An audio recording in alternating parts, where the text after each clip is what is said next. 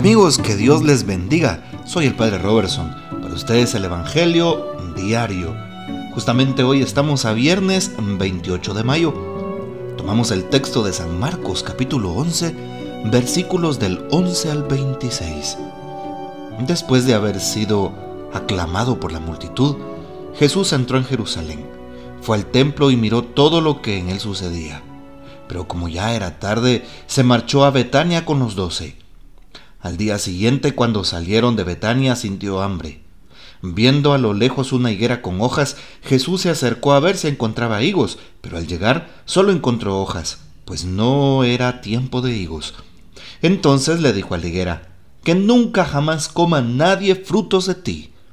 Y sus discípulos lo estaban oyendo. Cuando llegaron a Jerusalén, entró en el templo y se puso a arrojar de ahí a los que vendían y compraban Volcó las mesas de los que cambiaban dinero y los puestos de los que vendían palomas, y no dejaba que nadie cruzara por el templo cargando cosas.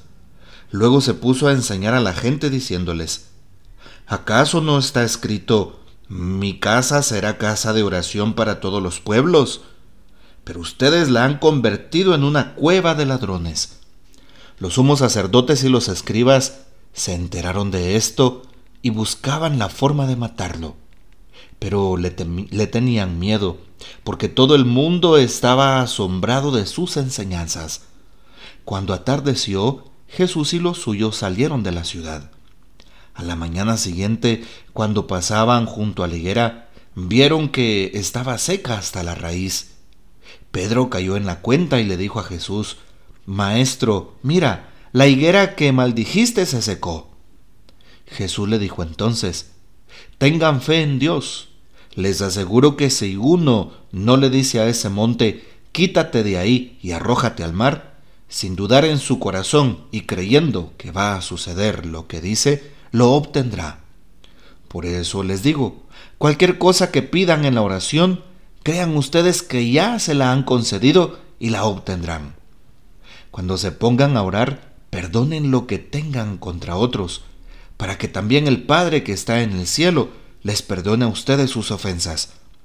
Porque si ustedes no perdonan, tampoco el Padre que está en el cielo les perdonará a ustedes sus ofensas. Palabra del Señor, gloria a ti, Señor Jesús. Qué impresionante el texto de este día, muy, pero muy interesante. ¿Qué nos eh, manifiesta? Bueno, la higuera, la famosa escena de la, de la higuera estéril, la famosa escena de Jesús sacando a los cambistas y vendedores del templo y también la escena en donde Jesús nos invita a la fe. Por así decirlo, tres pequeñas enseñanzas en un solo texto. La higuera no tenía frutos. Mm, bien nos damos cuenta que no era tiempo de frutos, nos lo dice el mismo evangelista San Marcos. Sí, no era tiempo de frutos porque hay un tiempo para la siembra, hay un tiempo para la riega, hay un tiempo para la cosecha. Jesús con todo se queja de esa esterilidad. Él busca frutos en aquella hoguera. Si Jesús hizo este gesto es porque apuntaba a otra clase de esterilidad. Así es. Pareciera como si Jesús se exaltara y se enojara contra aquella higuera eh, haciendo, eh, diciéndole unas palabras muy fuertes, porque simplemente no tiene frutos y tal vez no es la culpa de la higuera. En realidad, Jesús quiere dar una enseñanza. No es que Jesús tenga ira o que Jesús esté en contra de la naturaleza. No es posible. Si es el mismo Dios el que ha creado todas las cosas y claro, tiene dominio sobre todo más bien apunta a otra clase de esterilidad. Es el pueblo de Israel, sobre todo sus dirigentes, fariseos, escribas, maestros de la ley, las personas del templo. Así es, el árbol que no da los frutos que Dios pedía. Israel ha fracasado. Israel es la higuera seca y por eso Jesús quiere que dé frutos. Ahora preguntémonos, ¿cuántos frutos estamos dando delante de Dios y de los dones que Dios me ha compartido? ¿Será que estoy dando esos frutos? ¿Los talentos que Dios me ha dado, los he escondido bajo tierra? Y de esa manera, pues Jesús no me asombraría que nos dijera eso. Bueno, pues sécate, que no des más frutos. O bien, esos talentos los he multiplicado al ciento por uno. Al que le dio dos, los multiplicó por cinco. Al que le dio cinco, los multiplicó hasta diez. Bueno, pidámosle a Dios que nos ayude a dar frutos como Él lo espera, frutos de santidad y de vida. También, en medio de este episodio, eh, hay algo muy interesante.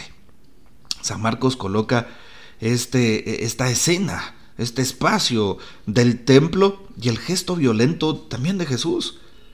Pero pareciera como si no hubiese un motivo evidente, ¿verdad? Para que Jesús tuviera ira, para que Jesús sacara a los mercaderes, a los que vendían animales, o que hacían sacrificios y cambiaban monedas.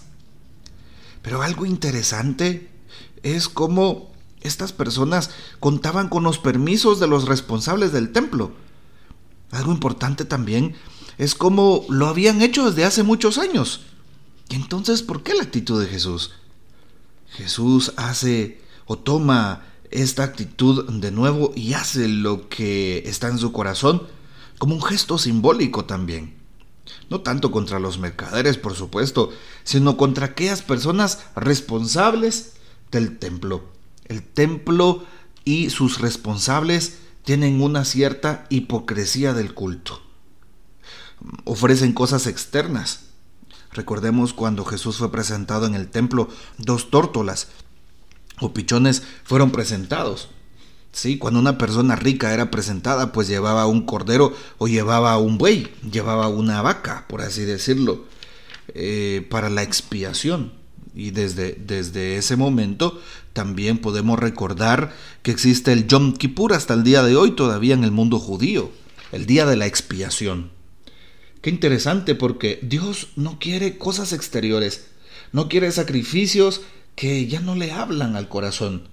Más bien Dios quiere obras y que esas obras se sepan vivir en la vida. Qué importante esto. ¿Cuáles son las obras que tú haces en tu vida? Siempre andas presumiendo en el Facebook, siempre andas presumiendo con tus familiares lo que has hecho. ¿Será que eso le agrada a Dios? Mm, es importante saber que el Señor nos pide que hagamos obras y finalmente, ¿cómo lo notamos? Precisamente con la última escena en donde pide orar y perdonar. La oración nos lleva a algo concreto, nos lleva al perdón, así lo dice. Por eso la oración tiene que ver con la fe. Y no dudamos de que en Israel hubo mucha fe. Pero ¿será que yo tengo la misma fe de los apóstoles, la misma fe de Jesús? Una fe que no se queda solamente en sacrificios, una fe que no se queda eh, eh, solamente en, en oraciones, sino una fe que es auténtica y que va precisamente a las obras de misericordia. Jesús concreta esa fe y esa oración como en el perdón. Perdona, si tienes algo contra tu hermano, perdona. La fe nos lleva a la acción, nos lleva a la misericordia. Y por eso aquí traigo una frase de un gran santo muy famoso, San Vicente de Paul, y dice, el mal hace eh, ruido, y el bien no hace ningún ruido. Mejor dicho, el mal no hace bien y el bien no hace ruido. Ahí está, esa es la frase. Bueno, pues pidámosle al Señor que nos ayude a seguir obrando el bien. Y como dice hoy el texto, pide en oración aquello que más necesite tu corazón y no tengas duda que Dios te va a proveer. Que el Señor te bendiga, nuestra Madre Santísima, nos guarde y gozamos de la fiel custodia de San José. Hasta mañana.